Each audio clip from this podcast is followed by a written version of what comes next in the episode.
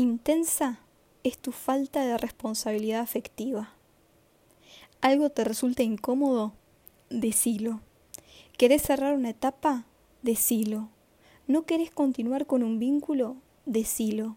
¿No sentís lo mismo que la otra persona? Decilo. ¿No sabes cómo continuar la relación? Decilo. ¿Te gustaría explorar nuevas cosas? Decilo. ¿No estás listo para vincularte de la forma que sea? Decilo. ¿Te molestan cosas? Decilo. ¿Confundís intensidad con toxicidad? Decilo. Decilo, decilo. Las palabras hacen daño cuando las callamos porque le cerramos la puerta. Cuidar a un otro implica abrirnos con respeto y hacer conocer lo que nos pasa. La responsabilidad afectiva implica el quiebre del ego, es entender que nosotros habita la empatía por lo que puede ocurrirle a alguien más. No hay más o menos responsabilidad afectiva, la hay o no la hay, punto.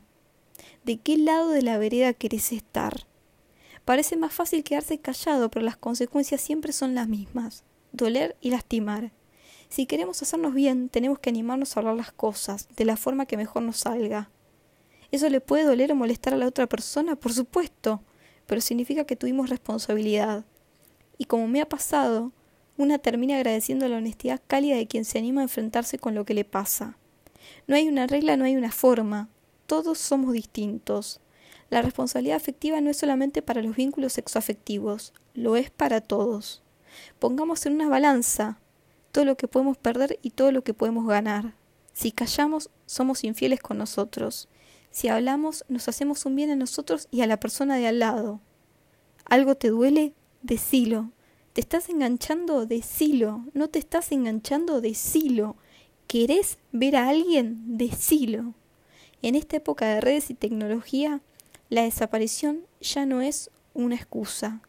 Y en estos casos el silencio duele, y doler no es bonito por más cosas bellas que pueda inspirar. Empaticemos, dejemos de confundir términos, abrámonos a la palabra. Si somos adultos como para manejar, fumar, beber, tener sexo, salir hasta tarde, mudarnos, viajar solos, entonces somos lo suficientemente maduros como para hablar de lo que nos pasa.